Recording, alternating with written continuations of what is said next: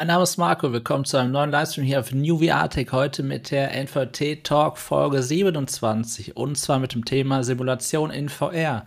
Wieso nutzt nicht jeder Simmer eine VR-Brille? Ja, darüber sprechen wir heute und da begrüße ich den lieben Sammy. Hallo Sammy.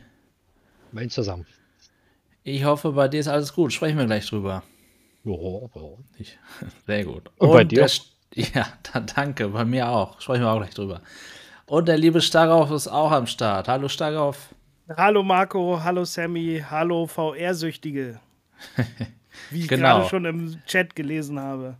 Wie wir schon im Chat gelesen haben, genau. Hier, wer hat es geschrieben? Da, da, da, da. Äh, da, Medvape, hallo Medvape, na, habt ihr VR-Süchtigen, genau. Ja, und an, natürlich ein herzlichen Hallo an alle im Chat, an alle Zuhörer, auch später im Podcast. Und äh, ja, ich freue mich über die heutige Sendung und das heutige Thema. Aber bevor wir damit starten, wie immer, sprechen wir mal über die letzte Zeit nach dem letzten Talk. Und da fange ich immer mit dem Sammy an. Sammy, was geht ab? Ja, also in letzter Zeit jetzt war jetzt eher nur so wie vorführung bei mir und ab und zu mal ein bisschen Beat selber, wenn ich Langeweile hatte.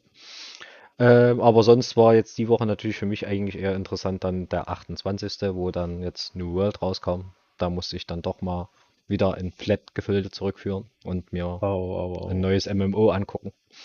Aber ja, als WoW-Nerd war es halt irgendwie abzusehen, sich da mal reinzugucken. Aber bis jetzt macht Spaß. Aber die Wartezeiten sind keine schöne Sache. Also wer noch eh noch mit dem in der Entscheidung hapert, sich das zu holen, äh, zurzeit wartet man halt locker mal zwei Stunden, bis man reinkommt. Oder drei. Wahnsinn. Ist denn die Verbindung dann wenigstens stabil, dass du drin bleiben kannst? Ja, also das ja, aber du kannst, wenn du ganz viel Pech hast, aus der Warteschlange fliegen und dann fängst du noch von vorne an. Ja, das ist Das doof. gibt's, das gibt's leider auch, ja. Das ist da doof. muss ich sagen, für Amazon-Verhältnisse finde ich das ein bisschen. Hm, ich mehr erwartet von Amazon. Aber ja, so ist es halt leider. Ja. Ja, Wahnsinn. Ja, ich habe mich tatsächlich auch äh, ein bisschen informiert und interessiert für das Spiel.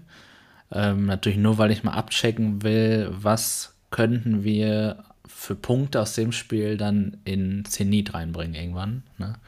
Also Zenit ist ja noch äh, etwas, worauf ich mich freue. Ich kriege auch regelmäßig Mails. Ich habe mich da zum Newsletter angemeldet, aber es kommt nie die Info, ha, du kannst jetzt auch mal spielen. Und das ist natürlich schade. Ne? Also ich würde gerne mal in Zenit spielen. Da haben wir aber auch mal eine, eine Folge drüber gemacht. Da haben wir auch über WoW und so gesprochen. Also schaut euch gerne auch diese NVT-Talk-Folge an. Ja, Sammy, Mensch, oh. wir vermissen dich auf dem New VR Tech Discord. Ja, ja. Als Administrator habe ich zurzeit ganz schön viel zu tun. ja, pass auf, dass du nicht im Rang runterrutscht. Dass der Starr auf dich überholt im, oh. im Bot-Rang da. Muss ich mal gucken, ob ich Muss ich mal gucken. Gas gebe. Ja, ja genau. Ich weiß gar nicht, welchen Rang ich da habe. Ja, zweiter Aber warst du.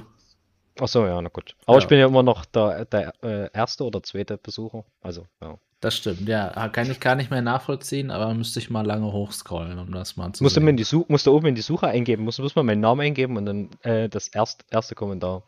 Da ja. siehst du es dann. Das ist ganz witzig, ja. Sehr gut. Ja, müssen wir mal machen, wenn wir Einjähriges hier im Talk feiern. Aber bis Außer dahin ist es doch auch nicht mehr so lange, genau. Ja, circa ein halbes Jahr, ne? Also im Februar haben wir angefangen. Ja, circa ist gut. Nee, ging ja, schon, so ging ja schon im Dezember los. Damals, wo wir Na, alle die geht's. Im Talk. Achso, mit dem Talk, ja, stimmt, stimmt, stimmt, stimmt, stimmt, stimmt, der Talk, ja. Genau. Ja, ich richtig. war jetzt auch gerade beim Discord, ja. Na, Ach, Entschuldigung. Ja, genau. Ja, richtig. Der Discord ja, das stimmt. im Dezember los. Ja, ja doch, wir haben. Stimmt, Anfang Dezember, ja.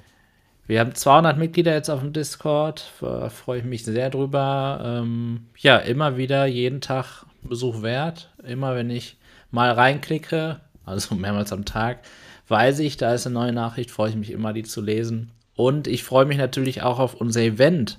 Das habe ich natürlich vergessen zu erwähnen. Gleich Automobilista 2. Ich weiß, ein bisschen spät, ich ein bisschen spät. Sebastian ist auch im Chat. Der hatte gesagt, Mensch, warum denn so spät? Ja, das liegt daran, da es jetzt so für mich jetzt gerade in den letzten Wochen nicht möglich war, Events zu anderen Zeiten zu machen. Und dann nutze ich die Zeit nach dem Talk, weil da findet in der Regel nichts anderes mehr statt ähm, einfach mal dann auch mal eine Runde zu zocken. Aber ich finde es toll, dass ihr hier schon ein bisschen Input liefert zum Thema. Das lesen wir gleich alles vor. Bevor es aber, wie gesagt, zum Thema kommt, Starov, was geht bei dir ab? Ja, also VR-technisch natürlich das Übliche wieder, ne? Schöne Runde Population One mal wieder gespielt. Das war doch mal wieder sehr nett. Auch Hyper Dash haben wir mal wieder eine kleine Runde gespielt. Aber natürlich das Highlight der Woche war natürlich für mich unser gemeinsamer Stream von Stormland im Koop-Multiplayer. Das Spiel ist eigentlich seit November letzten Jahres bei mir in der Bibliothek. Ich habe es dann irgendwann mal im so einem Black Friday Deal mir geholt. Zusammen mit Lone Echo hatte das dann angespielt mit der Quest 1, weil wir damals ja auch gewartet haben, sehnsüchtig auf die G2. Das war ja im November letzten Jahres. Dachte so, oh, Quest 1 sieht schon gut aus, aber das natürlich mit der G2 Optik das wäre natürlich der Hammer und ja, dann lief es natürlich mit Revive nicht so wirklich gut. Und irgendwie habe ich es dann vergessen, bis wir da jetzt mal drüber gestolpert sind wieder. Und muss sagen, es ist wirklich eins der besten VR-Spiele, definitiv. Ne? Also steuerungstechnisch, grafisch technisch, also sehr hochwertig. Also es macht eigentlich im Prinzip alles Spaß an dem Spiel. Ja, da sieht man dich auch gerade, Steiger. Für alle Zuhörer, ich blende gerade einen Auszug unseres Livestreams vom Montag ein. Wie Starov gerade gesagt hat, haben wir dort äh, Stormland gespielt. Und ja, Starov sieht ziemlich gut aus in diesem Spiel, definitiv. Und das kann ich jetzt auch mal beurteilen, weil so richtig weiß man gar nicht, wie man selbst aussieht. Ich weiß nicht, ob das später mal folgt, aber wenn man das zusammen im Korb spielt, äh, sieht man erstmal, wie toll auch die Texturen eigentlich sind. Ne? Aber du hast auch schon angesprochen, so in der Ferne war es ein bisschen, ja, nicht matschig, aber nicht mehr so scharf irgendwie, ne? Das ist ja auch ein bisschen dieser Nebel, das ist, da haben sie halt ja, auch ein bisschen als so Stilmittel richtig, ne? benutzt, aber auch ein bisschen, um ja. Performance zu sparen, was aber genau. auch völlig in Ordnung ist. Ne? Also, das ist schon okay. Ja. Also hat auf jeden Fall eine tolle Atmosphäre, auch eine gute Handlung. Also ich bin definitiv heiß, das äh, Spiel weiter zu spielen. Das werden wir auf jeden Fall durchspielen. Ja, auf jeden Fall cool so ist es. Ja. Genau, leider kann man es nur zu zweit spielen. Das fände ich noch cooler. Ja, das ist das eigentlich, aber gut, besser zu zweit als, ne, ich weiß auch gar nicht, ob das wirklich äh, Sinn ergibt, das mit noch mehreren zu spielen. Ich glaube, dann ist, ist es schon so, dass man ähm, zu zweit schon ab und zu sich aus den Augen verliert und ne, der eine sucht das eine, der andere das andere und auf einmal so, ups, wo ist er denn? Und dann läuft man, klettert man irgendwo hoch, dann kommen auf einmal die Gegner und ja, das wäre natürlich ähm, besser, das zu zweit dann zu machen. Ne? Aber es macht schon Spaß, wenn der eine angreift und du kannst dann die Gegner umlaufen oder flankieren oder in den Rücken fallen. Das ist schon eine gute Sache. Macht schon Spaß. Definitiv. Sehr gut. Ja, ich hatte mir, was Scharaf, wolltest du noch was sagen? Ja, ich wollte dich eigentlich fragen, was du so dann gespielt hast, mal ah. abgesehen von Stormland. ja, okay, ja, gehen wir gerne erst auf ein. Danke der Fra Nachfrage. Und zwar habe ähm, ich mich ein bisschen ähm, dem, der Version 33 gewidmet, der Quest 2. Ich habe mir Sharp, ach Sharp, ähm, äh, wie heißt es noch? Sharpening, Link Sharpening, so, genau, Link Sharpening genau angeguckt. Und ähm, ich bin tatsächlich wieder überrascht, wie viel Oculus mit einem Update wieder rausholt. Ne? Also man, man denkt dann manchmal, Mensch, so habe ich die ganze Zeit gespielt, das habe ich doch gar nicht so schlecht empfunden. Ne? Aber diese Klarheit, die gerade bei so Text oder nicht Texturen, bei so Kanten, also bei Schrift vor allem dort oder eben ja bei einem Objekt dann wirklich an den Kanten zu sehen ist, das ist schon bemerkenswert. Ähm, nichtsdestotrotz gibt es immer noch Kompression, also das geht in die richtige Richtung. Die haben wieder noch mehr rausgeholt, aber da habe ich auf jeden Fall ein Video gemacht, was ich noch nicht hochgeladen habe, aber was ich schon soweit erstellt habe. Ähm, ja, bin ich wirklich sehr beeindruckt. Und wie ich ja gehört und gelesen habe, ja auch viele andere aus der Community. Du auch stark auf, ne? Ja, und wir haben ja auch Stormland mit der Quest 2 gespielt, ne? weil natürlich ähm, es im Prinzip ja ein Oculus-exklusives Spiel ist und man benötigt natürlich dann kein Revive. Und dann läuft es natürlich ganz gut. Also da war ich sehr beeindruckt ja. von der Grafik. Also es gibt PC-VR-Spiele, die deutlich schlechter performen mit meinem PC, der nicht mehr ganz High-End ist und ähm, ja, lange nicht so gut aussehen, ne, wie Stormland. Das muss man mal sagen. Und auch deutlich neuer sind. Ich meine, das hat ja jetzt auch schon ein paar Jahre auf dem Buckel, ne? 2019, zwei Jahre altes Spiel. Ist aber immer noch eins der hübschesten.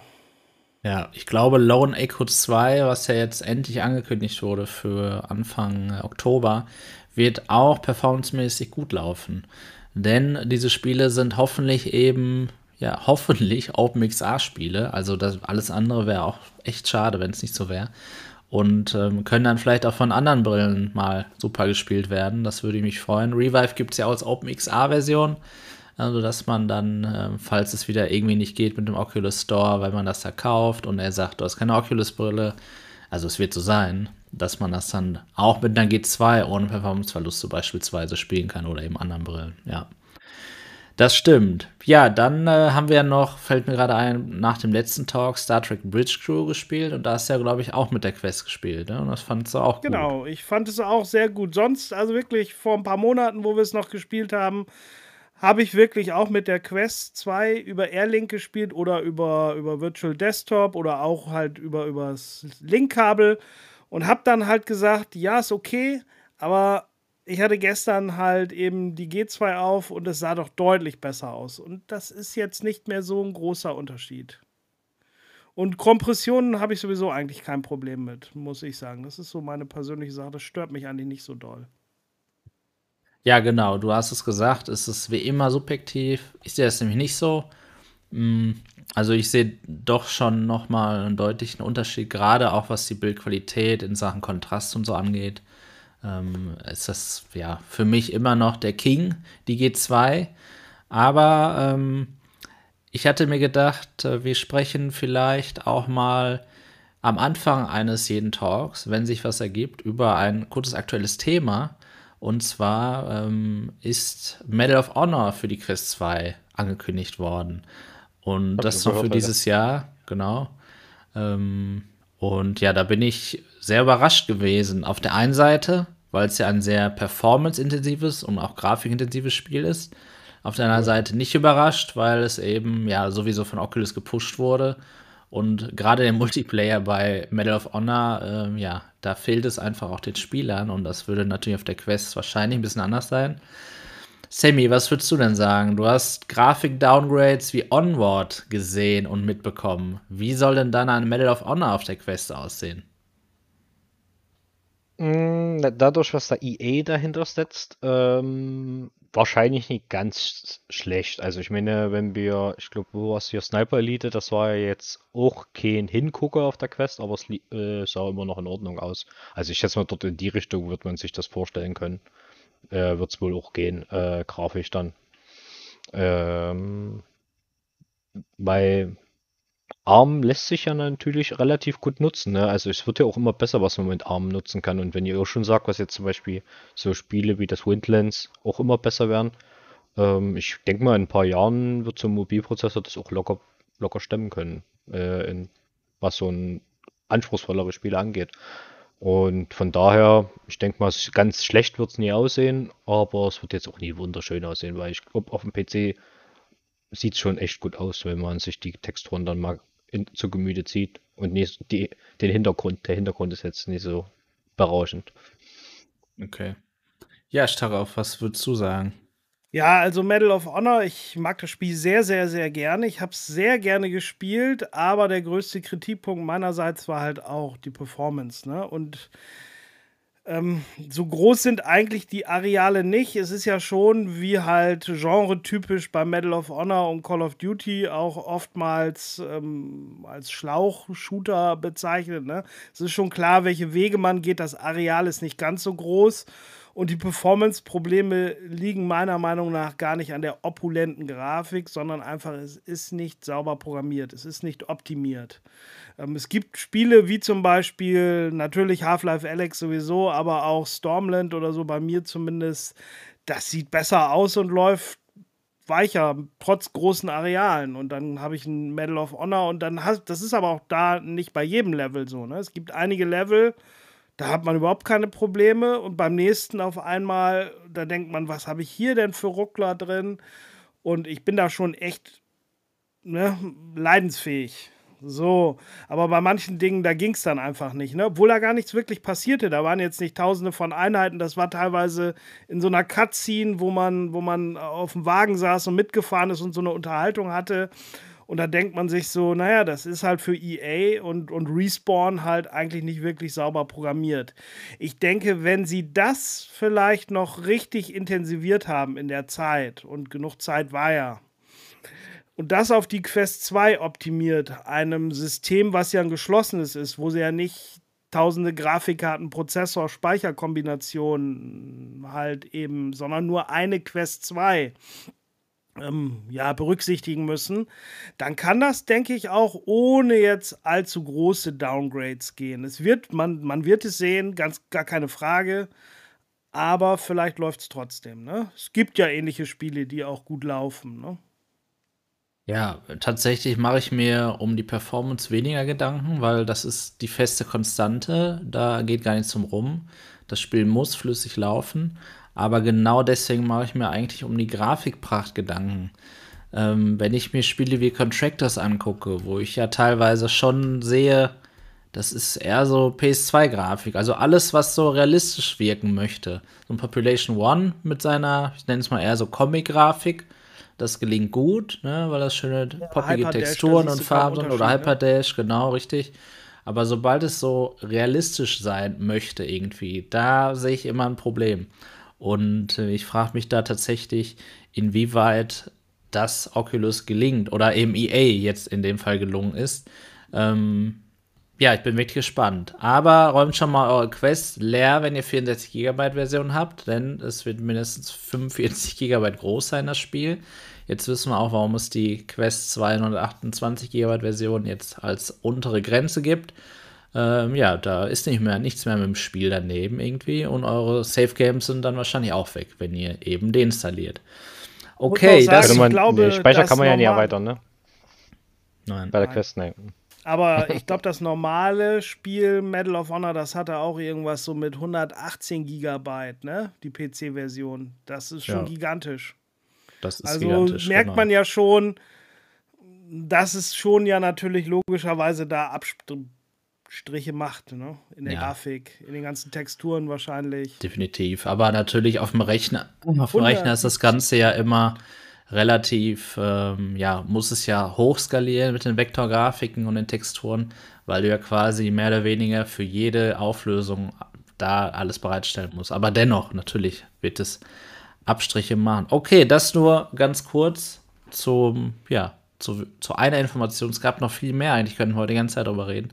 Aber wir reden heute über VR-Simulationen. Und zwar, warum nicht jeder Simmer, wie man so sagt im Fachjargon, auch eine VR-Brille nutzt. Ähm, und für alle die, die da jetzt nicht so, nicht so bewandert sind, ist es eben so, dass ähm, ja, Simmer in dem Sinne eben viel Wert darauf legen, ja, zum Beispiel im, in der Rennsimulation ein tolles Lenker, tolle Pedale zu haben, einen tollen Sitz. Dann gibt es noch Motion Rigs, also dass man sich auch bewegt, während man fährt.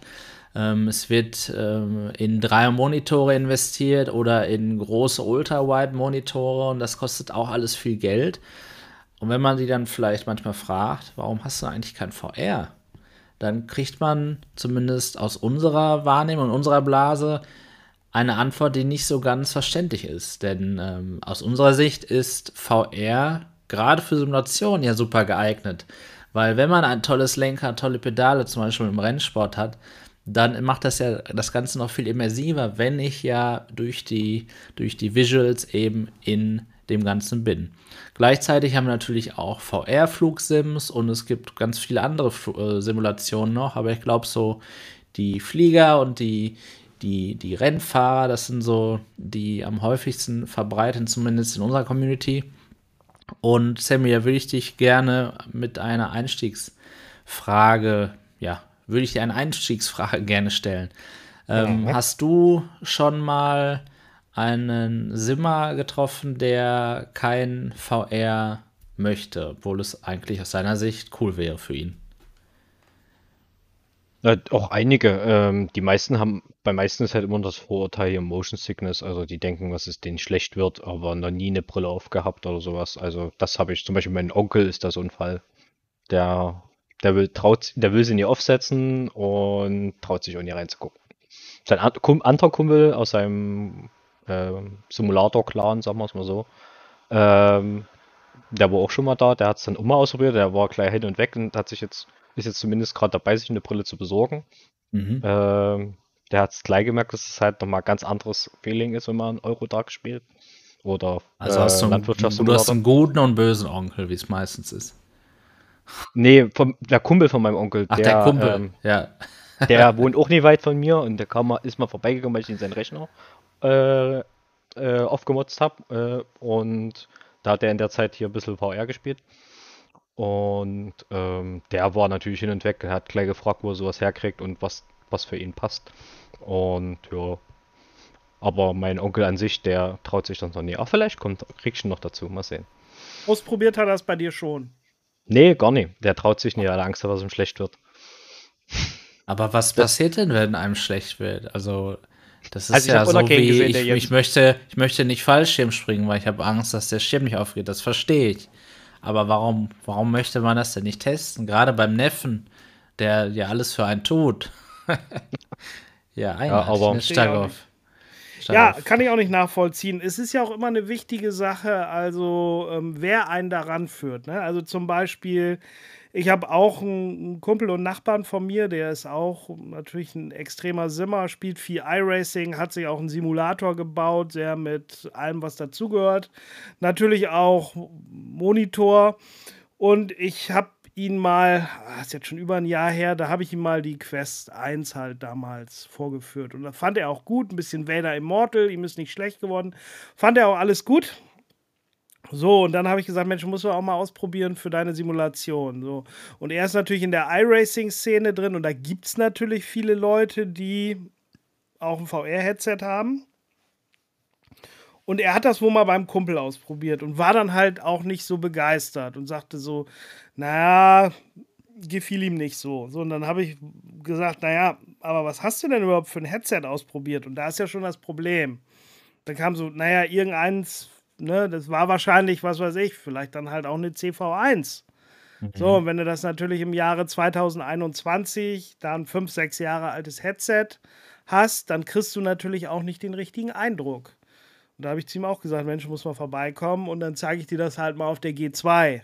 Das ist halt ein anderer Schnack, ne? Wie wenn dich dann noch der Fliegengitter-Effekt extrem stört. Ne? Aber ja. das größte Argument bei meinem Kumpel war halt so, dass er halt, um eine gute Leistung zu brauchen, muss er halt auch sein Lenkrad sehen. Und das kann er natürlich nicht, ne? weil er hat so viele Tasten belegt. Er meinte, er könnte das halt nicht blind.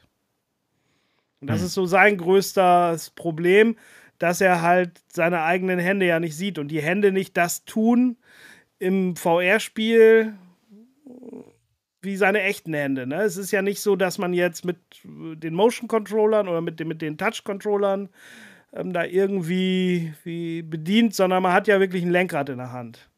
So, und das ist halt eben für ihn noch so ein Grund, wieso er das noch nicht wirklich wagt oder nicht weiter probiert. Und wahrscheinlich die etwas schlechte Erfahrung mit veraltertem Equipment. Aber hat er sich inzwischen das mal bei dir angeguckt oder ist er noch Nee, hat er noch nicht. Ach so, okay. Ja, auch so einer. Es ist interessant. Ja. Also ich möchte aber kurz darauf hinweisen. Also für alle Simmer, die jetzt zugucken. Wir sind keine Simmer per se, ja. Wir machen das ein bisschen zwischendurch, auch heute Abend und so, aber wir sind keine Vollblut-Enthusiasten, was Simmer angeht. Aber wir sind Vollblut-Enthusiasten, was VR angeht. Und äh, deswegen wollen wir einfach darüber sprechen und eben ja den Gap rausfinden. Warum kommt das nicht an? Wo sind Probleme? Weil wir sagen nicht, dass VR irgendwie super geil ist und keine Probleme hat. Wir sagen, VR ist super geil und hat Probleme. Und genau darüber wollen wir heute eben sprechen. Ne? Was hat euch dazu bewogen, vielleicht in eine andere Richtung zu investieren, ähm, als zum Beispiel ein VR-Set, zum Beispiel einen viel teureren Fernseher oder Monitor als Beispiel? Ähm, ja, und also sehr interessant, Starov, was du erzählt hast. Ähm, interessant fand ich tatsächlich auch den Punkt, dass es, ähm, ja, dass er die Tasten am Lenkrad nicht sieht, ähm, weil, soweit ich das weiß, man eigentlich als Rennfahrer ja immer blind die Tasten drücke, weil sobald du dich ja einmal nicht auf die Strecke konzentrierst während des Fahrens, hast du eigentlich verloren. Also so kenne ich das. Ähm, das heißt ja aber nicht, dass er nicht fahren kann oder sowas, das will ich gar nicht damit sagen. Aber das ist natürlich eine persönliche Präferenz und schon scheidet dann vielleicht ein Gerät aus. Eine Lösung hier wäre natürlich Handtracking, wie es eine Oculus Quest 2 hat. Und da muss ich sagen, wenn wir uns sowas wie Horizon Workrooms angucken, und sehen, wie unsere Hand wirklich auf unserem Schreibtisch liegt und das funktioniert alles, dann wäre das super, wenn eigentlich ja der Bereich des Lenkrads ausgespart würde und man dann vielleicht seine Hand da sehen könnte. Ne? Und das wäre ein, ein Punkt, um dieses Problem zu lösen. Wird es kommen? Nein, wird es nicht. Das liegt daran. Kommt drauf an, wie Mainstream VR ja. irgendwann wird, ja. Aber Sim ist ja auch nicht Mainstream. Das ist doch schon das große Problem.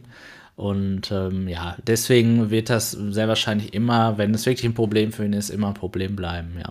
Auf. Die Sache ist natürlich auch, äh, wie weit man jetzt ähm, extremer, äh, sag ich mal, Rennenthusiast ist. Natürlich möchte ich wahrscheinlich auch am liebsten, wenn ich das Original Cockpit einer Rennklasse habe, auch das Original Lenkrad sehen. Und wenn ich dann natürlich eine andere Rennklasse fahre, jetzt zum Beispiel ich steige von Formel 1 auf, auf GT1 um, dann sind ja die Lenkräder auch anders. So. Aber wenn ich natürlich mein Racing-Setup habe und ich habe jetzt, sage ich mal, jetzt nicht irgendeins, wo ich dann auch noch für jede Rennklasse ein neues Stecklenkrad draufsetze, sondern ich habe ein normales Logitech G29 oder so, dann ist ja mein Lenkrad auch, sag mal, das physische ist ja gleich. So, und theoretisch könnte man ja auch sagen, ich stelle es ja im Menü ein und dann erscheint halt auch nicht das Originallenkrad, sondern halt eben im Auto eine Nachbildung des Logitech-Lenkrads und dann mit Handtracking meine Hände drauf, dann wäre ja schon das Problem gelöst. Ja, aber da müssen sich die Hersteller zusammentun, das ist ja das eine. Gut, ich meine, Logitech arbeitet ja, schon ein bisschen das mit Oculus Ding, ne, zusammen. dass jetzt, sag ich mal, da so könnte Logitech man zum Beispiel ansetzen, ja. äh, irgendwie für jeden Rennhersteller ähm, die Software rausgibt, wie ihr Lenkrad optisch aussieht und wie das ja, in den Spielen das, das Problem ist ja, das Problem ist ja, wenn wir über Enthusiasten sprechen, gerade in der Simulation, wenn wir jetzt beim Rennschrott bleiben, dann ist da Logitech schon mal raus. Ne? Das ist kein Produkt, was eingesetzt wird, wenn es um richtige Enthusiasten geht. Genau. Ja, ist natürlich auch ja, klar. Das, das ist, ist, jetzt auch nur ein Beispiel. Ne? Es, du kannst ja auch es Fanatec oder sonst wie nennen, ist ja egal. Nur, wie gesagt, du könntest ja dein Lenkrad halt auch so einblenden und dann mit Handtracking, dann siehst du ja genau, welche Knöpfe du drückst. Ja, aber muss ich sagen, also ich Weil glaube, das ist ja auch das Problem. Das, das ist ja das, was mein Kumpel sagt. Er sieht halt ein Lenkrad in VR und sieht halt verschiedene Knöpfe und die Knöpfe sind natürlich gar nicht da, wo er sie in echt sehen würde. Weil das Lenkrad ja nicht das gleiche ist. Ja gut, aber daher kommt es ja eigentlich. Also ich muss sagen, wenn, wenn die jetzt anfangen würden, wirklich diese Lenkrad einzublenden, mich würde das, glaube ich, voll aus der äh, Immersion rausreißen. Vor allem, wenn du ein Ferrari, also jetzt mal ein Formel-1-Fahrzeug fährst ähm, wo du ja eigentlich dieses gerade Lenkrad hast und das auch siehst dann im Spiel. Und du ja dann, klar, du hast ein Feedback dadurch, dass du ein Lenkrad in der Hand hast. Aber du siehst halt eigentlich das, was du sehen willst, möchtest. Also, weiß nicht, also ob das nicht sowieso so eine so ein Punkt ist, wo, wo sich die Ja, ist ein guter ja. Punkt, Sammy. Ähm, ich sehe es nämlich auch so. Gerade VR bietet ja die Möglichkeit eigentlich, dass man nicht das passende Lenkrad zum Fahrzeug haben müsste, sondern wenn ich ungefähr die Form habe des Lenkrads, die zum Auto eben passt, was ich gerade fahre, dann habe ich die Möglichkeit, durch die Immersion, die mir VR bietet, zu denken, dass ich wirklich dieses Lenkrad in der Hand habe, was ich gerade in meinem Fahrzeug eben vor mir sehe. Ne? Ja, ja, aber mein Kumpel sagt, ihn reißt das raus, wenn seine Hände nicht das tun, was seine echten Hände tun.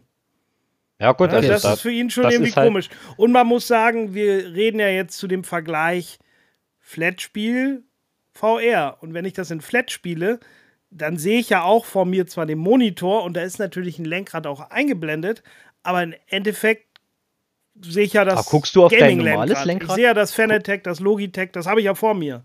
Da kann ja, ich ja nicht drum herum gucken. Also ich gucke da fast nie drauf. Also gut, ich belege auch. Ja, Tasten ich sage jetzt Ende. mal so, wie Marco gerade sagte, wir sind hier keine Hardcore-Enthusiasten und wir äh, belegen das Lenkrad mit fünf, sechs also Funktionen. Also Ein richtiger gut, Profi, der hat da aber auch verschiedene ne Setups, ne, die er dann anwählt. Ne, dann, wenn da sich, was weiß ich, ne, während des, du merkst halt irgendwie, ich weiß nicht, ob ihr den, den Simmer kennt, aber ich komme jetzt nicht auf den Namen. Dieser Jim Broadband. Wenn du mal beobachtest, wie der, das ist so ein YouTuber, ne, wie der fährt und wie oft der da in der Strecke sein Setup da ändert, ne, seine Bremsballons genau vor der Kurve und was er da alles an den Knöpfen anwählt, das ist ja überhaupt nicht vergleichbar mit dem, wie wir es spielen. Ja. das ist klar, aber ich meine, wenn ja, du zum Beispiel um solche Leute geht's ja. Hast, ja, aber wenn du zum Beispiel Eurotrack ist ja auch eine Simulation. Da hast du ja auch unendlich viele Knöpfe und zum Teil musst du ja sogar noch die Tastatur daneben liegen haben, damit du es überhaupt irgendwie alles gedrückt bekommst. Und selbst Definitiv. da geht das ja eigentlich, wenn du dich aber immer. Klar, du musst dich halt einspielen. Ja, bei Eurotruck kommt es aber ja auch nicht auf die Geschwindigkeit an. Ja, und das ist ja, ja dann das, das, ist ja dann das schlägt Sammy das vor. Ach so, bei Sammy schon, ich weiß. Aber nein, definitiv. Ich meine, das ist so ein Spiel, das machst du gemütlich. Und wenn du da mal, äh, sag ich mal, vielleicht eine halbe Sekunde länger nach einer Taste suchst und du, du drückst das H anstatt das G und da passiert nichts und bis du dann den Scheibenwischer gefunden hast oder so, das stört ja nicht wirklich.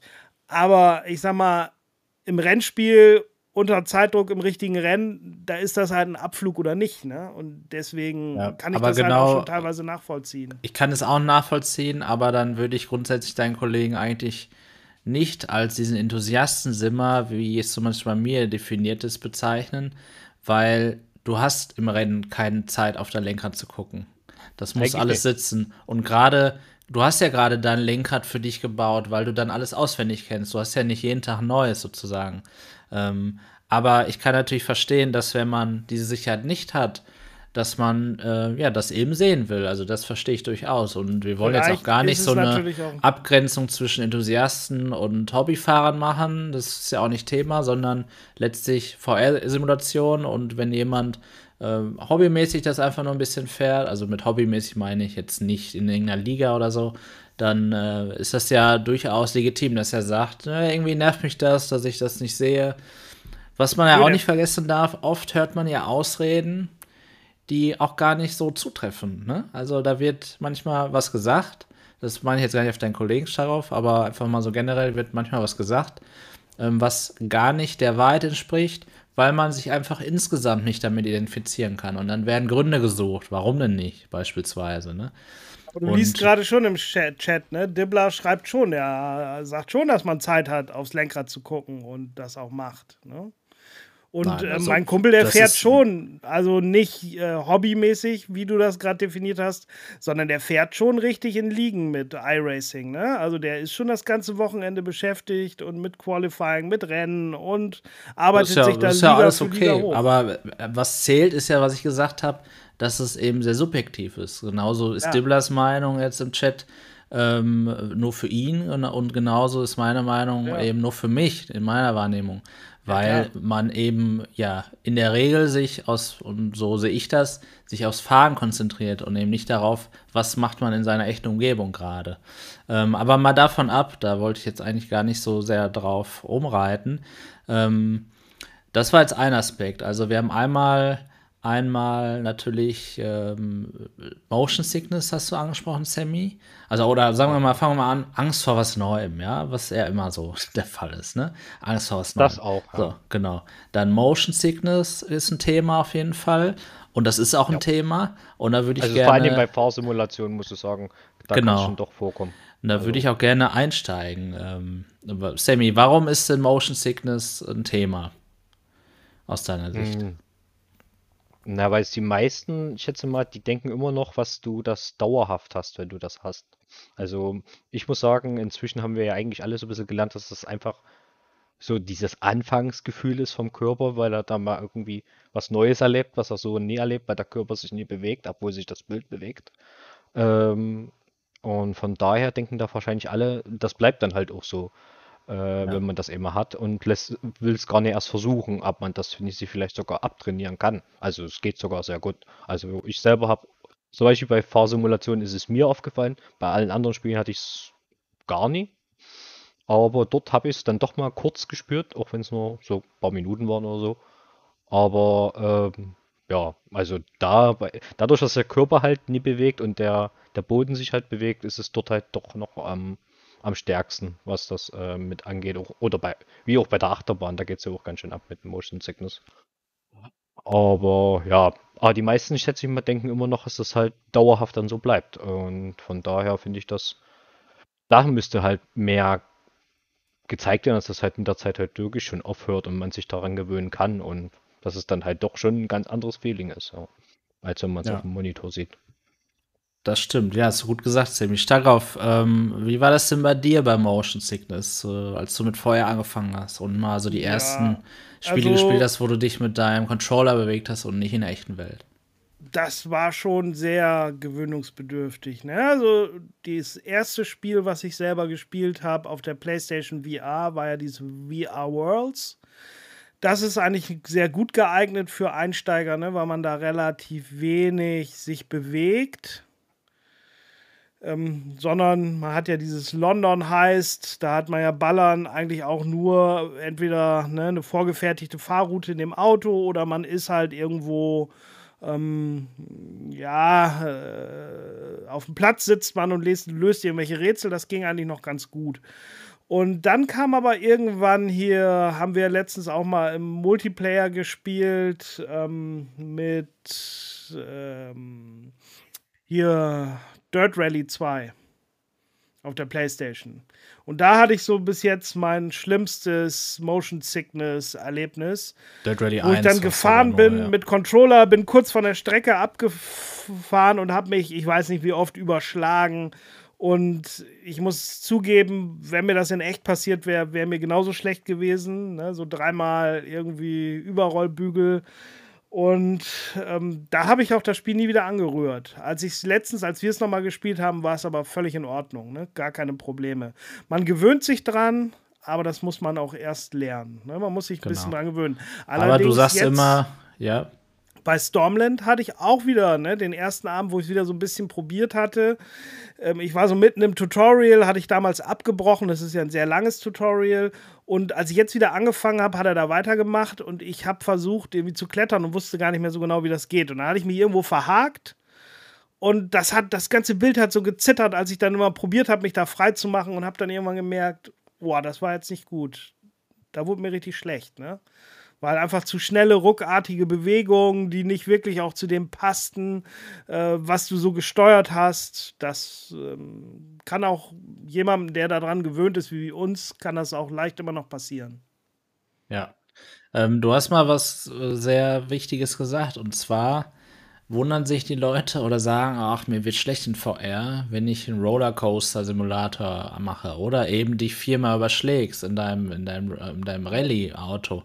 Ja, das würde es wahrscheinlich, wird auch einem schlecht, wenn es im echten Leben so wäre, ne? Genau. Und äh, das ist eben genau der, der Beweis ja dafür, wie immersiv VR ist. Ja, natürlich erlebt man das voll immersiv. Man ist drin. Und natürlich kann einem da mal schlecht werden. Aber so wie Staros gesagt hat, das geht weg mit der Zeit. Und Sammy, ähm, du hast es auch genau richtig beschrieben. Diese Angst, die bleibt, dass das nicht weggeht. Und das ist auch was ganz Natürliches. Und das ist auch gut, dass das bei uns Menschen so ist. Wir, wir erfahren, dass wir etwas tun und dass uns dann schlecht wird. Ganz klassische Konditionierung. Das bedeutet, wir passen, packen auf die heiße Herdplatte und merken, das hat wehgetan, also packen wir da nicht mehr drauf. Wenn ich ein Feuerzeug aufsetze, mir wird schlecht, dann packe ich da nicht mehr drauf. Weil ich müsste mir doch das Feuerzeug in der Regel kaufen, müsste noch alles neu einstellen, alle Gewohnheiten, die ich vorher hatte, ablegen sozusagen. Und dann wird mir noch schlecht. Ja, nee, danke, sage ich dann. Dann bleibe ich lieber bei dem, was ich habe. Und das ist natürlich eine große Einstiegshürde. Und das ist so tatsächlich sogar nicht nur für Sim-Racing oder für Sim, sagt man Sim-Flying? Nein, sagt man nicht. Also für Flugsimulatoren. Aber grundsätzlich ist es, äh, ja, etwas, was man überwinden kann, um dann nachhaltig, sage ich mal, ja, vielleicht das noch bessere, immersivere Gefühl zu haben.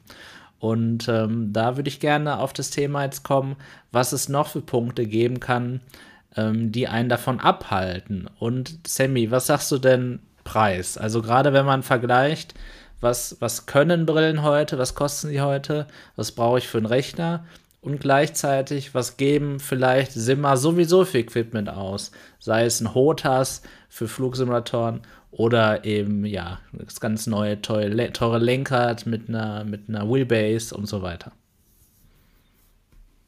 Mm, also Kosten-Nutzen-Faktor ähm, gleicht sich das eigentlich aus, wenn man überlegt, was so ein Curve-Monitor zum Teil kosten kann. Also die gehen ja ab 800 Euro los bis 1800 Euro und höher, wenn man je nachdem, welches Modell man da haben will.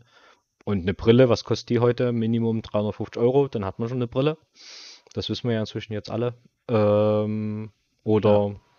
ein paar Euros mehr hat man noch eine wesentlich bessere Brille. Also hier für Simmer allgemein würde ich ja sowieso sagen, ist die G2 eigentlich mit die beste Wahl, die man treffen kann.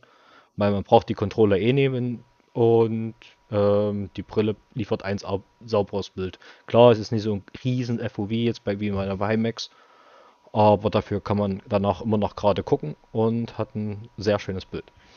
Ja, ähm, genau, die Erfahrung unterscheiden natürlich, möchte man an der Stelle sagen, aber ähm, ja, ja, ich weiß nicht, ihr habt, glaube ich, noch keine Pimax getestet, aber ähm, ihr habt quasi die Erfahrung jetzt zitiert, ne? Ähm, dass es, aber es kann auch bei einer anderen Brille natürlich so sein. Aber ich wollte dich gar nicht unterbrechen, Sam, ich wollte nur einwerfen, dass es natürlich auch zufriedene Simmer, die eine Pimax nutzen, gibt. Ja, ja, nee, klar, das sowieso, aber ähm, ich sag mal so, also man kommt heutzutage schon mit wenig Geld jetzt an sein Ziel, was eine VR-Brille angeht und kann immer noch ähm, super Erlebnis dabei haben. Und von daher, ich würde sagen, wenn, dann äh, scheitert es, wenn man jetzt sowieso irgendwie, wir haben ja im Discord Leute, die zum Teil mehrere tausend Euro ausgegeben haben für, für jetzt ihre Motion Sitz und Schieß mich tot.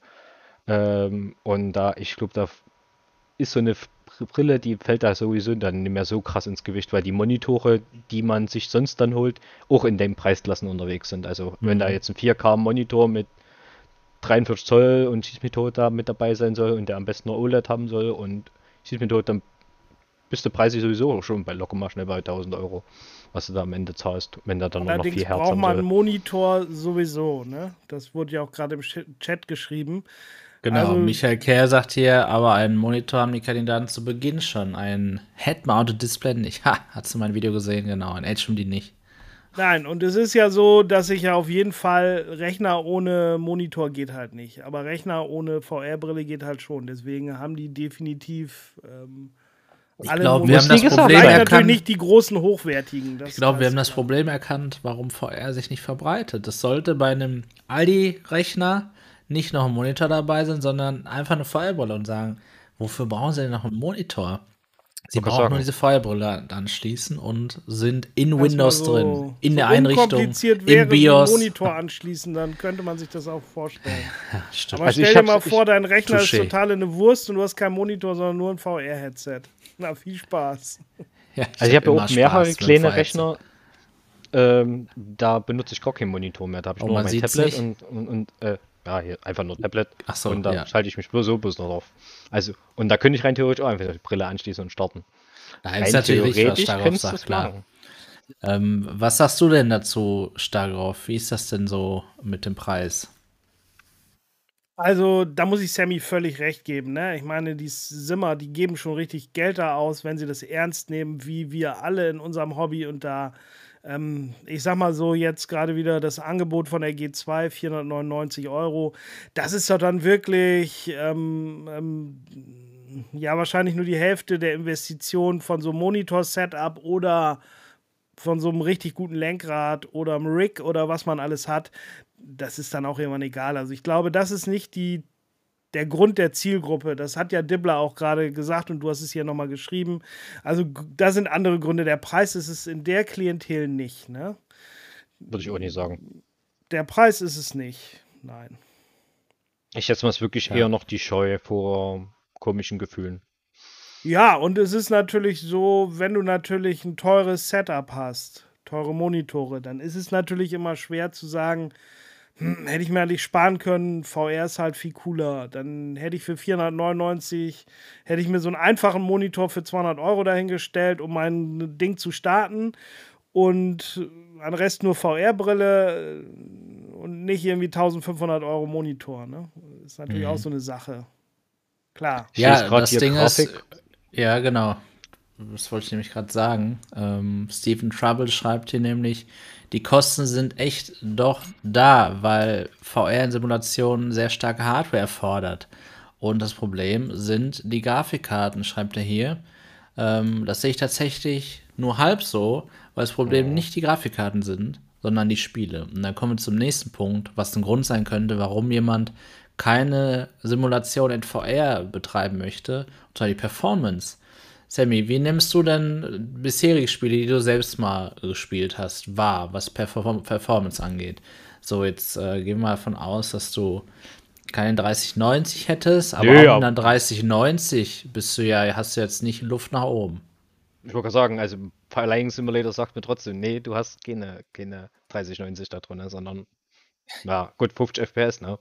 Ja. Ähm, aber Genau, also Simulationen sind allgemein, muss ich sagen, mit am grottigsten optimiert. Also wenn man sich überlegt hier, so ein, was weiß ich hier, äh, GTA, das sieht 10.000 Mal geiler aus, kannst du als Lebenssimulation nutzen. Viele spielen damit, machen das inzwischen als, benutzen das als, äh, ähm, sag schon, Roleplay-Simulation. Und das sieht halt trotzdem, ist halt halb so performant wie manche Rennwagenspiele, die dann zum Teil, wo du dann zum Teil nur noch 45 FPS in der Brille hast und dir auch froh sein kannst, dass es überhaupt flüssig läuft. Die sind halt fast nie optimiert, also es ist halt echt, echt traurig, muss ich sagen. Die gehen halt viel in den Simulationsfaktor, klar, aber ich finde, grafisch sind die meistens alle durch die Bank schlecht optimiert. Also klar, so ein Flying Simulator sieht echt cool aus und echt schön. Ähm, da ist es mit der Optimierung noch so eine andere Sache, da ist einfach nochmal viel höhere Datenflut. Aber es gibt ja echt Rennspiele, die sehen, sehen überhaupt nicht schick aus. Also da hast du ja wirklich so Map-Tapete direkt an der, an, der, an der Seite kleben und die fressen trotzdem Leistung ohne Ende. Also da muss ich sagen, hm, da könnten sich allgemein auch mal irgendwie ein bisschen mehr Mühe geben. Aber die sind ja selbst auf, auf einem ähm, Flat, äh, auf dem Monitor sind die ja zum Teil echt schlecht performant. Klar, da laufen sie schon ein bisschen besser noch. Aber sobald du hohe Auflösungen hast, ist das trotzdem nicht mehr schön. So ein 3-Monitor-Setup hier mit, äh, was weiß ich, 3x2K äh, oder 4K da stauft die Grafikkarte trotzdem dann. Also ich würde sagen, es ist so ein, für mich ist es kein direktes Argument mit der Grafikkarte. Klar, also man braucht eine starke Grafikkarte, aber wenn du eine G2 zum Beispiel benutzt, äh Quatsch, eine G2 sag schon, äh, eine Quest 2 benutzt, ähm, die braucht gar nicht so viel Leistung. Da reicht wahrscheinlich auch eine Mittelklasse-Grafikkarte und kannst trotzdem Simulationen spielen. Ähm, ja, wobei ich glaub, es ja das kommt am Ende ne, des Setup. Quest 2. Weil auch da, wir müssen ja immer bei VR ja noch beachten, was haben wir für eine Rennerauflösung, was haben wir für Displays. Und genauso ist es bei der Quest 2 wie bei jeder anderen Brille. Wir brauchen eine höhere Auflösung, die wir rendern müssen, als wir im Display haben. Und auch eine Quest 2 hat äh, irgendwie 2,7K mal 2,5K pro Auge. Ne? Also was sie rendern muss. Und das ist, äh, ja, wie du gesagt hast, schon ganz schön äh, viel, was wir da rendern müssen. Also erstmal wirst du aber beneidet, äh, Sammy, von Michael. Er sagt 50 Frames in VR im Flugsimulator, ein Traum. ja, das stimmt. Also ich kann es zumindest flüssig erleben, den Flying Simulator. Geil, ja. Genau. Das ist schon ein schönes Erlebnis. Aber 18 GB Grafikspeicherbelegung, schon krass. ja, das ist schon krass. Ja, ähm, wir müssen natürlich auch ein bisschen abgrenzen. Du sagst jetzt 50 Frames, da sagt sich jemand, der eine PlayStation 4 hat, boah, ich spiele alles nur 30 Frames. Das ist doch super viel. Ja, Starov, wie ist das aber in VR? Wie viele Frames brauchen wir da? Und wie wichtig ist es, dass die konstant da sind? Ja, ihr sagt ja alle, ihr braucht mindestens 90. Ich sehe das auch nicht. Ach, scheiße, ne? ihr habt den falschen gefragt. Du hast den falschen gefragt. Nein, also ich, ehrlich gesagt, ich ähm, habe das aufgegeben und mich nervt das nur immer auf dieses FPS zu gucken und wenn das dann mal auf 45 droppt oder so, dann oh, jetzt ist aber mein Rechner scheiße. Ich habe halt eben eine ältere Grafikkarte, eine 2070 Super. Und entweder läuft das so, dass ich denke, das ist flüssig, ich habe keine Ruckler, wie jetzt bei Stormland. Ne, du hast ja auch gesagt, das läuft bei dir schlecht und du hast eine 3080 drin und sagtest, ich musste auf Mittel runterstellen und ich stelle auf Ultra, weil ich denke, so läuft doch gut auf Mittel, stell hoch und ich habe nicht einen Ruckler gemerkt. Ja, ASW ist natürlich an automatisch. Ich weiß ja, schon ja, noch kein Ruckler. Genau, aber ja, ich habe das, das Ziel. Klar, das ist doch okay. Das, ist doch okay. Ja, alles gut, alles gut. Ähm, die Frage ist eben, inwieweit ist die Konstanz wichtig natürlich. Ne? Wir haben vorhin über Motion Sickness gesprochen und wenn wir keine Konstanz in den Frames haben, dann haben wir ein großes Problem, denn dann kriegen wir wieder Motion Sickness. Wenn ich plötzlich, wenn ich bremse oder in irgendeine Kurve fahre oder mich einer überholt, wenn die Frames droppen und dann ich vielleicht eine Brille habe wie beispielsweise die Vive Pro 2 oder generell die HTC-Brillen, aber auch eine Index, wo ich äh, Motion Reprojection nicht ausschalten kann, dann droppe ich mal eben von 90 auf 45 Frames und die werden auch nicht durch ein Fake-Bild, äh, also durch Interpolation irgendwie ergänzt, sondern sie werden einfach nur gedoppelt.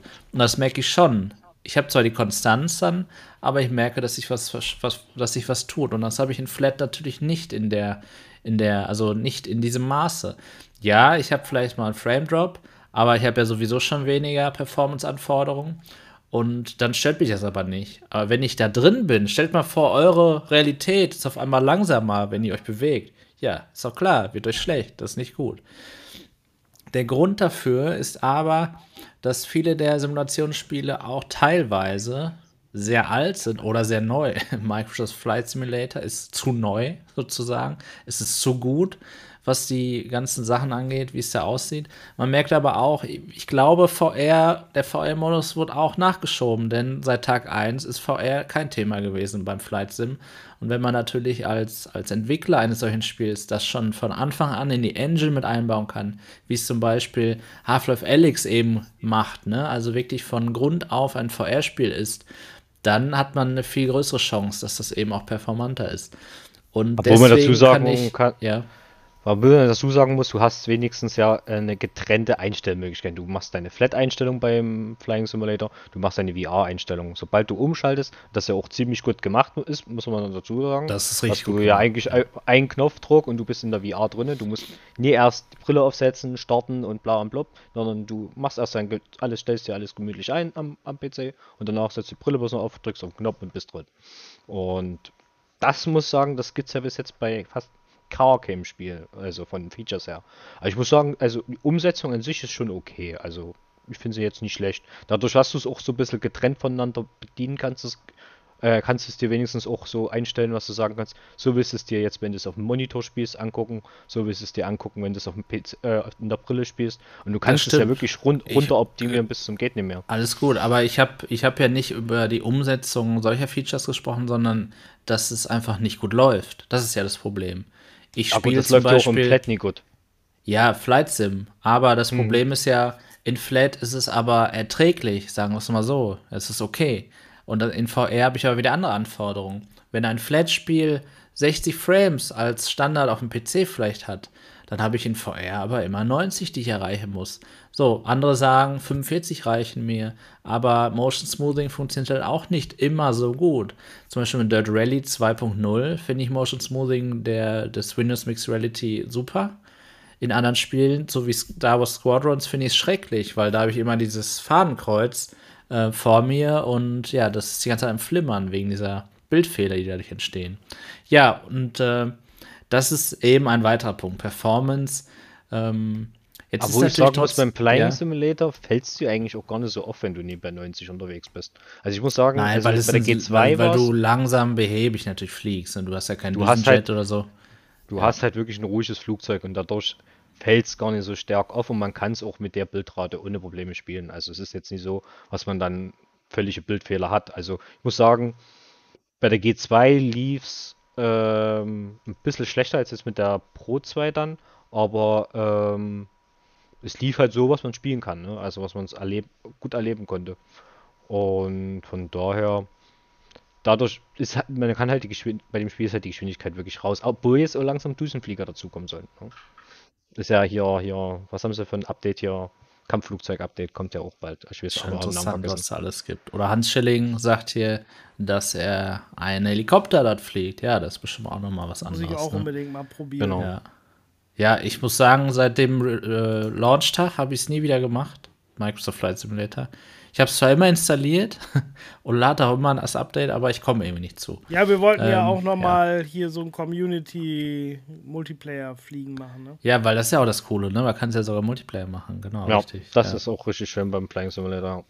das stimmt. Was ich ja sagen muss, was ich ja schön finde eigentlich, ist ja, dass Sony jetzt ähm, ja plant, in der Generation PSVR 2 ja viele Spiele halt eben flat und VR anzubieten.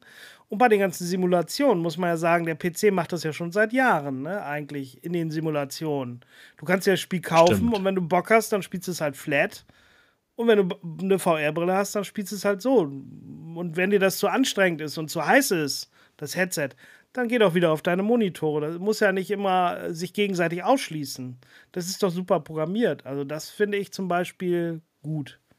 Ne? Ja, du hast recht, das hat, wird, das wird selten gesehen, wenn wir darüber sprechen. Ne? Es wird immer Resident Ja. Evil 7 genannt, aber natürlich trifft das auf fast alle Rennspiele irgendwie zu. Ja, Microsoft Ähm, Flight Simulator genau. und wie sie alle heißen, ne? Truck Aber da, Simulator. da kommen wir auf einen weiteren Punkt, äh, gut, dass du ihn ansprichst, nämlich die Gewöhnung. So, letztlich ist die Wahrscheinlichkeit hoch, dass jeder Simmer sich an sein Setup irgendwie gewöhnt hat.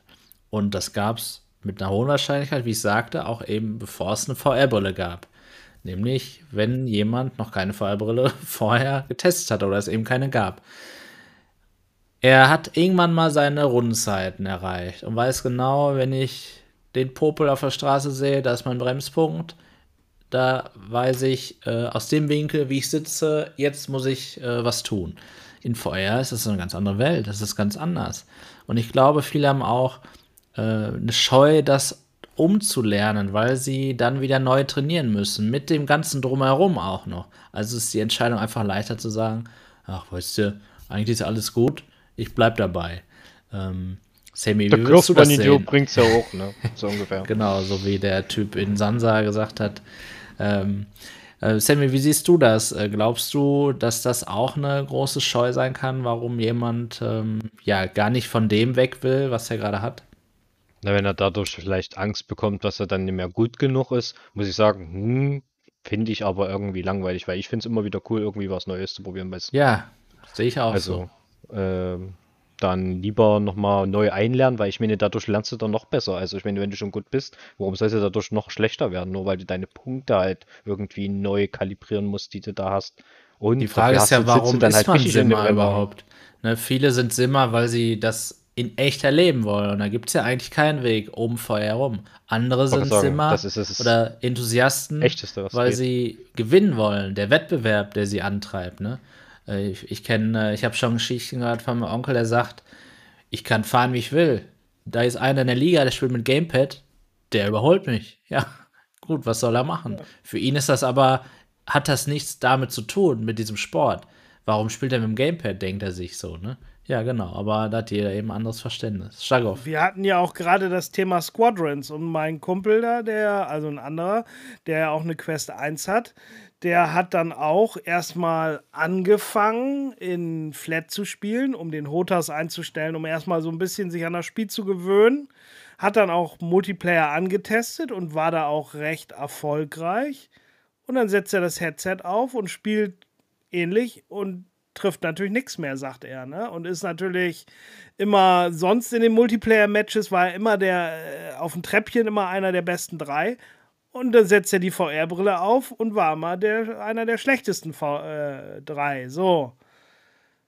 Ja, genau. Ja, und dann beim nächsten Mal hat er gesagt, nee, ich spiele das nicht so. Ich hab, das macht mir keine Lust, wenn ich immer hier nur abgeschossen wäre und nichts mache. Die Immersion ist schön, im Singleplayer gerne, aber kompetitiv, wenn ich nicht mithalten kann, dann macht mir es keinen Spaß. Ne? Und ich habe da eine andere Einstellung. Ne? Ich sagte so, ich wollte schon immer im X-Wing sitzen und naja, gut, ne? da hat halt jeder auch andere Präferenzen. Ne? Ja, Ja. natürlich, genau. Und ähm, wenn wir jetzt das Thema ansprechen, ist ja auch eine große Sache, wie viel, wir haben es ja Michael Kerz eben erwähnt im Chat, wir erleben es ja natürlich, jeder hat ja schon einen Monitor beispielsweise und spielt da sein, sein Elite Dangerous oder sein Microsoft Flight Simulator, sein Rennspiel, wie auch immer.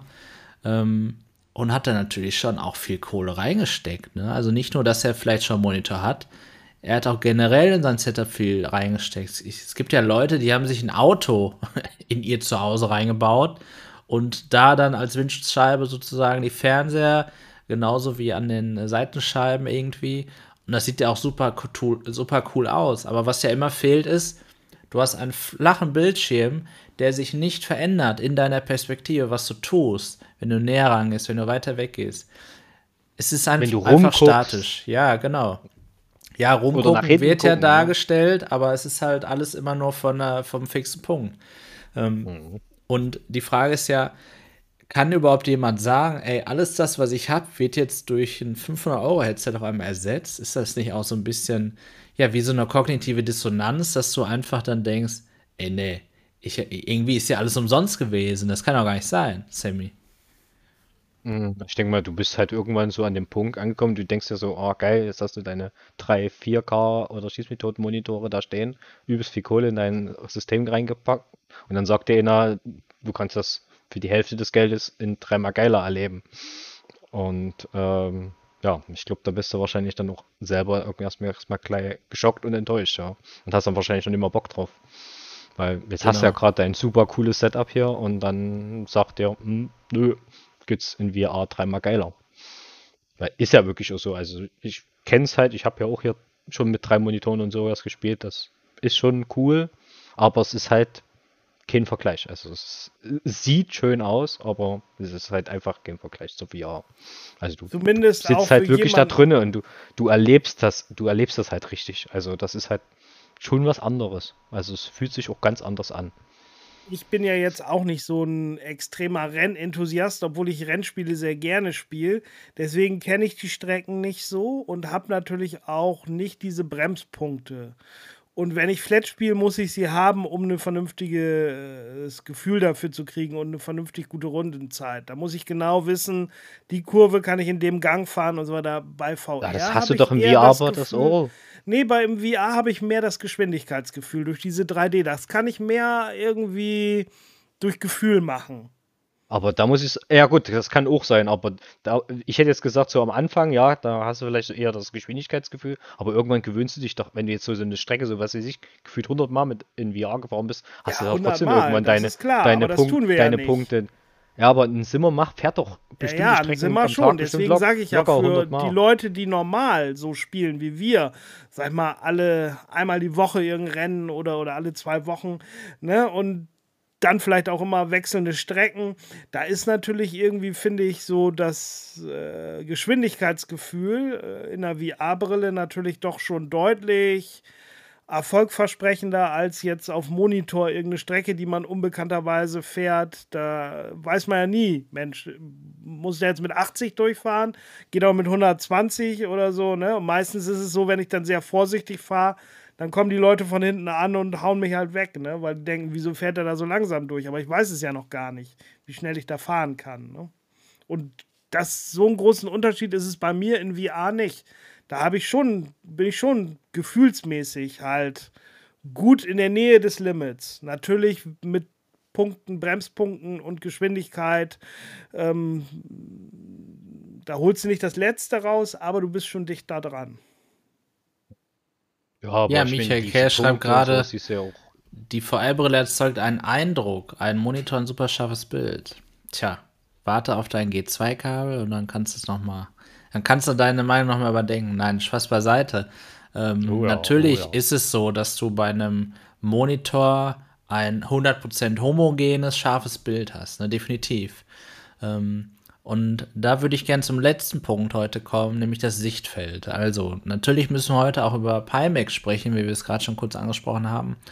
Und da sagen eben viele Simmer, ohne ein großes Sichtfeld, also ein FOV, ähm, brauche ich keine VR-Brille für, für mein Sim-Racing beispielsweise oder auch für meinen mein Flugsimulator oder was es eben noch alles gibt. Ähm, ja, das ist natürlich eine Sache, was hat man schon gesehen? Das ist auch ganz klar, ne? Das ist auch eine Sache, woran hat man sich schon gewöhnt. Aber es ist auch eine Sache nicht nur des Sichtfelds, sondern eben auch der Edge-to-Edge-Clarity der sogenannten. Nämlich, kann ich meine Augen in VR bewegen? Und das geht alles in VR eben nur sehr bedingt. Wir haben ein begrenztes Sichtfeld und wir haben die begrenzte Möglichkeit, unsere Augen in VR zu bewegen, weil es eben nicht von, vom einen Rand zum anderen gleich scharf ist. Sammy, ähm, reale du, Rennprofis haben ja. auch ein eingeschränktes Sichtfeld. Die fahren nämlich alle mit Helm. Ja, genau. Das Das Problem so, ist aber bei Simmern manchmal, sie wollen, sie wollen sehr realistisch sein, aber den, den Halo-Überrollbügel wollen sie auch nicht sehen, weil der nervt einfach nur beispielsweise. Auch wenn es Genau. eigentlich echt wäre, den einzublenden. Also Genau. es ist, man will natürlich doch schon irgendwo trotzdem dann zu Hause das Komfortabelste haben. Und da ist dann vielleicht doch der Monitor komfortabel, ja. Sammy, ähm, was ist so persönlich für dich das Sichtfeld? Also, du hast jetzt ein Pimax-Sichtfeld noch nicht erlebt, aber ähm, ist für dich, äh, wenn du mal mit uns gefahren bist, beispielsweise, oder auch alleine oder wie auch immer, in VR ähm, das Sichtfeld ein Problem gewesen, dass du jetzt sagen konntest, nee, das ist jetzt irgendwie alles Mi- Mist hier. Also dadurch, dass ich ja zu, anscheinend zu denen gehöre, die sowieso immer ein großes FOV haben, das habe ich ja inzwischen so ein bisschen mitgekriegt, ähm, ist es bei mir noch äh, eigentlich in Ordnung. Seit, seit der Pro 2 ist es ja auch so, was ich eigentlich für mich so gefühlt super FOV habe. Ähm, von daher, ich würde sagen, das kommt sowieso immer auf den individuellen an. Also ich würde, glaube jedem sowieso erstmal empfehlen, wenn er der Meinung ist, FOV passt wahrscheinlich nie oder ist sich nicht sicher wegen FOV, setzt das Ding da erstmal auf und probiert es aus. Ähm, äh, am Ende des Tages kommt das auf jeden individuell an. Also man merkt es ja, ich meine zum Beispiel Stockhoff, der hat anscheinend immer, Pro also der hat, für ihn ist immer das FOV am kleinsten. Da würde ich sagen, gut, da ist es vielleicht wirklich keine gute Option. Da ist vielleicht wirklich eine Pimax eine gute Option. Wie ist der Ähm, medizinische Fachbegriff da für dein Phänomen, Stagoff? FOV benachteiligt. Genau. Ich bin Genau. FOV benachteiligt, von Natur aus. Ja, ich bin nichts anderes gewöhnt. Für mich ist es in Ordnung. Ne? Ich vergesse das im Spiel relativ schnell. Ne? Ich hätte das auch gar nicht gewusst, wenn nicht jetzt alle möglichen Leute angefangen wären, irgendwie vor allen Dingen nur bei der G2 praktisch, äh, da im HMD-Testcenter sich ihre FOVs auszumessen. Und dann hätte ich gar nicht gewusst, dass ich da weniger habe als andere. Aber mein Gott. Aber ich muss sagen, auch bei Rennfahren, also mich hat das jetzt auch nie groß gestört. Also Ich fand das immer total geil, was ich in den Spiegel gucken kann ohne Probleme. Wenn ich darüber gucke, kann ich in den Spiegel gucken. Mache ich Oder im wenn ich da richtigen hoch- Autofahren ja auch. Ich habe das, das nämlich mal funktioniert so danach, ne, ähm, äh, einige sagen dann, ja, du kannst ja nicht dann irgendwie äh, im Spiegel gucken, du musst dann, weil das FOV zu klein ist.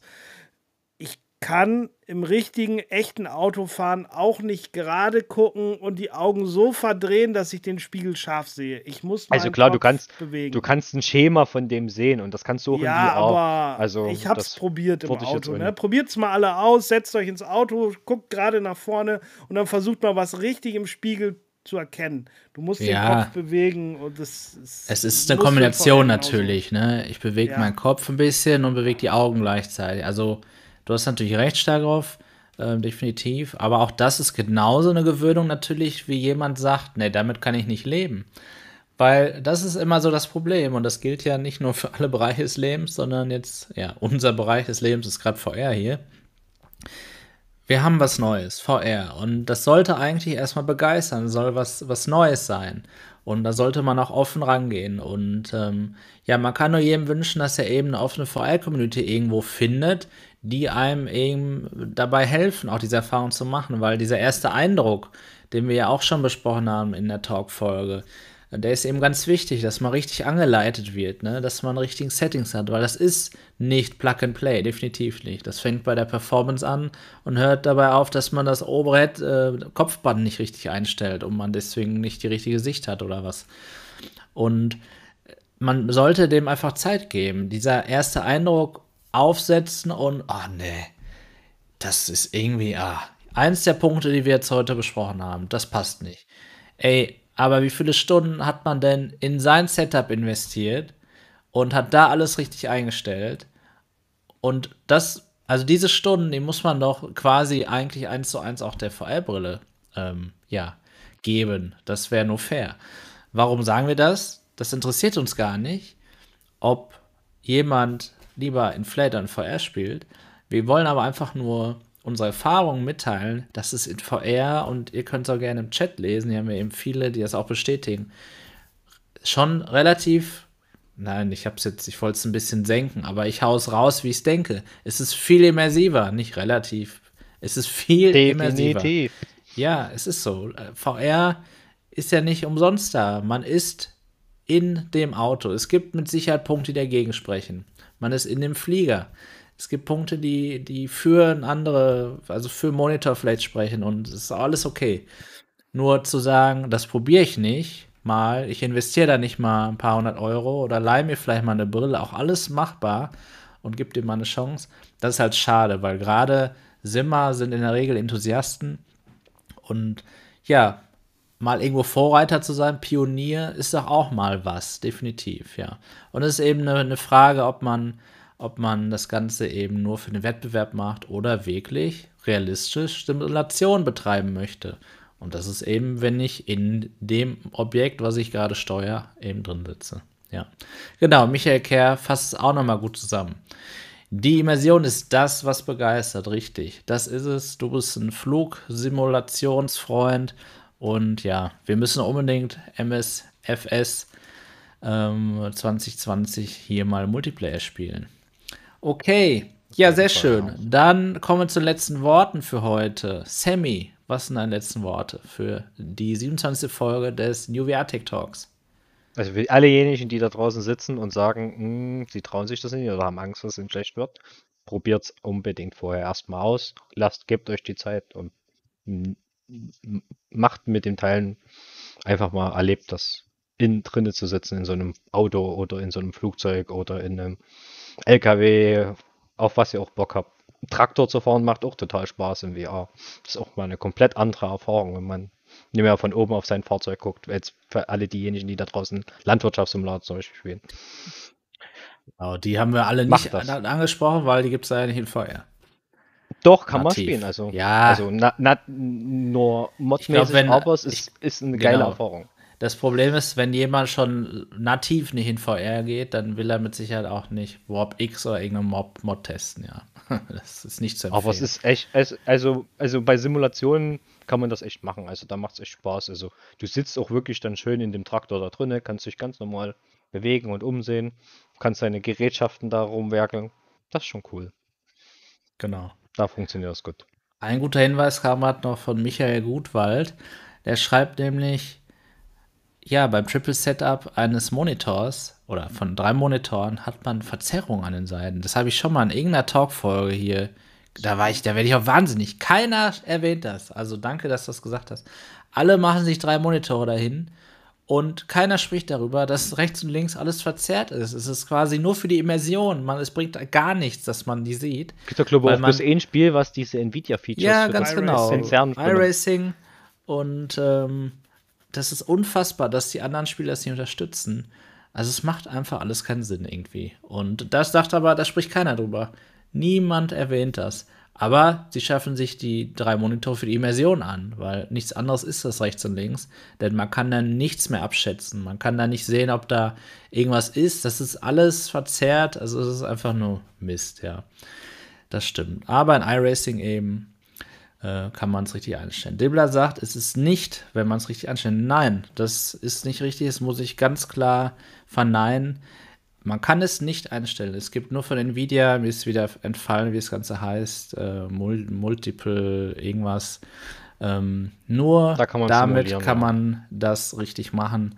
Und das hat auch nichts damit zu tun, welchen Winkel ich in den Spielen einstelle. Es hat nichts damit zu tun, wie viel Grad. Das ist, geht nicht. Das geht nur mit dieser Technologie und es geht nur in iRacing, in keinem anderen Spiel.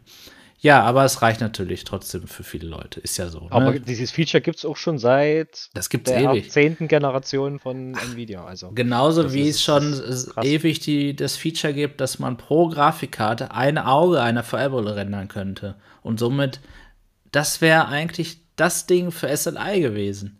Ich hätte mir sofort eine zweite Grafikkarte geholt, wenn ich mit dem einen, der einen Grafikkarte das rechte Auge, mit der anderen das linke Auge rendern könnte. Das macht so viel Sinn bei den hohen Auflösungen.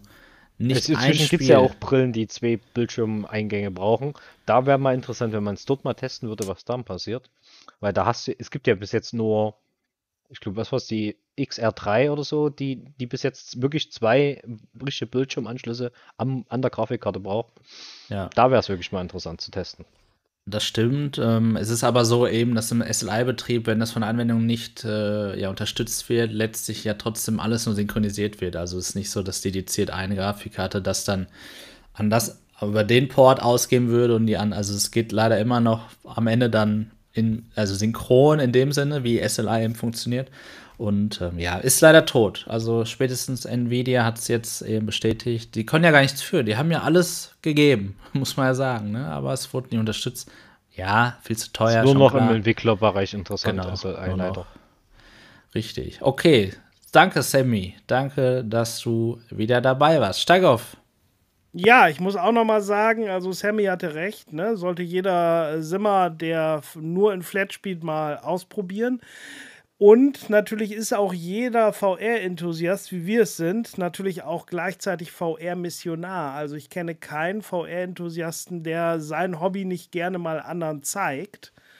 Und dementsprechend kann man das sich natürlich an uns wenden und dann natürlich auch gerne ausprobieren. Ne? Wir sind da ja sehr begeistert, unser Hobby mit den Leuten zu teilen. Grundsätzlich sind wir natürlich aber auch alle Simulationsfans, weil eigentlich prinzipiell ist ja jedes VR-Spiel ja auch gleichzeitig eine Simulation. Ja. Nicht nur, wenn es sich darum dreht, ne, Fahrzeuge irgendwo äh, von A nach B zu fahren oder irgendwie Flugzeuge oder ähnliches, sondern natürlich auch jeder Ego-Shooter ist ja auch irgendwo im Gegensatz meiner Meinung nach zu Flat-Spielen irgendeine Simulation. Ja, ne, VR ist fast alles eine Simulation. VR ist alles eine Simulation. Und das ist ja gerade das, was wir möchten. Ne? Wir möchten ja selber drin sein. Wir möchten die Immersion und natürlich bietet sich das an. Ne? das, was wir im Alltag halt nicht haben können, das möchten wir virtuell haben. Ne? Ich meine, ich möchte halt im Alltag nicht so gerne Zombies begegnen und oder im Zweiten Weltkrieg rumlaufen, ne? Aber in VR ist das natürlich toll, ne? Ja, so ja, ist es. Also definitiv Fall. mit VR ist alles besser. Und Marco, was sagst du zu als letztes Wort? Ja, danke. danke, Sammy, der Nachfrage. Erstmal danke, Steigrauf, auch, dass du wieder dabei warst. Eine Sache natürlich noch, ja. vielleicht wolltest du es gleich auch erwähnen, für alle, die, ich erwähne es ja jedes Mal am Ende des Talks, für alle die, die jetzt Bock haben, gleich eine Runde Sim-Racing zu betreiben, wir spielen gleich auf dem Discord Automobilista 2. Genau, deswegen werdet Mitglied auf dem New VR Tech Discord Server, discord.newvr.tech und dann könnt ihr mit der Community hier euch verbinden. Ja, Vielen Dank, Sammy. Ja, was sag ich? Ähm, ich hoffe einfach, dass sich der Community, natürlich gerade auch der New VR Tech Community, gerne ähm, noch mehr interessierte, auch VR-Enthusiasten und aber auch gerne auch Einsteiger. Also darum geht es ja jetzt, ne? dass, dass in, gerne Einsteiger, was VR angeht, ähm, sich melden und Teil der Community werden, weil es total Sinn macht, eben den Erfahrungsaustausch zu bieten. VR ist ein komplexes Thema tatsächlich oder sagen wir kompliziert, kann man so und so sehen. Aber es bedarf definitiv des Austauschs. Und gerade wenn man solche Nischenanwendungen hat, wie es eben im Simracing ist, das fängt ja dabei an, dass jemand sagt, ja, aber ich habe mir da so tolle Displays gebaut, kann ich die irgendwie noch einblenden? Es geht ganz viel in VR. Man kann sich viele Overlays einblenden die man so gar nicht vom Flat-Bildschirm irgendwie kennt. Ne? Also alles so Informationen, die man ja nur so im Face-to-Face-Gespräch mal aufgreifen kann, wenn jemand danach fragt. Ne? Da macht man nicht eine Stunde eine Sendung drüber, über so ein bestimmtes Feature. Das ist so total nischig. Und deswegen würden wir uns freuen, natürlich, wenn wir da im Austausch, in den Austausch kommen können. Ich bedanke mich auch bei allen im Chat alle Zuschauer später und natürlich auch allen Zuhörern im Podcast, denn den New VR Tech Talk gibt es ja auch als Podcast zu hören. Und dann würde ich sagen, wir sehen uns. Entschuldigung, wir sehen uns spätestens äh, nächste Woche Donnerstag wieder im New VR Tech Talk oder eben morgen hier bei der YouTube-Premiere eines neuen Videos hier auf New VR Tech. Und wie Starauf ja gesagt hat, gleich aber im Discord bei Automobilista 2 und generell ja auch jeden Tag im Discord. Ne? Also, danke, bis, bis dann. Wir sehen uns nächste Woche. Ciao. Ciao. ciao. ciao.